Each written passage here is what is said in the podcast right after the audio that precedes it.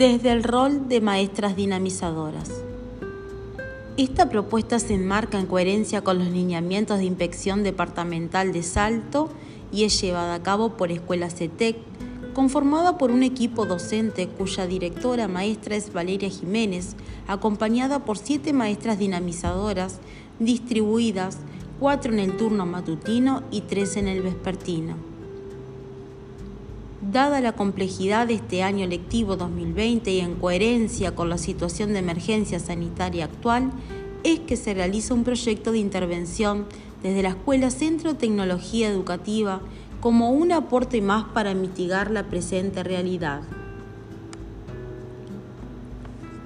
Tiene por objetivo motivar y construir de forma colaborativa la enseñanza de la elaboración de guías didácticas como estrategias para mediar entre el contenido, el recurso y la actividad disponible desde el formato digital.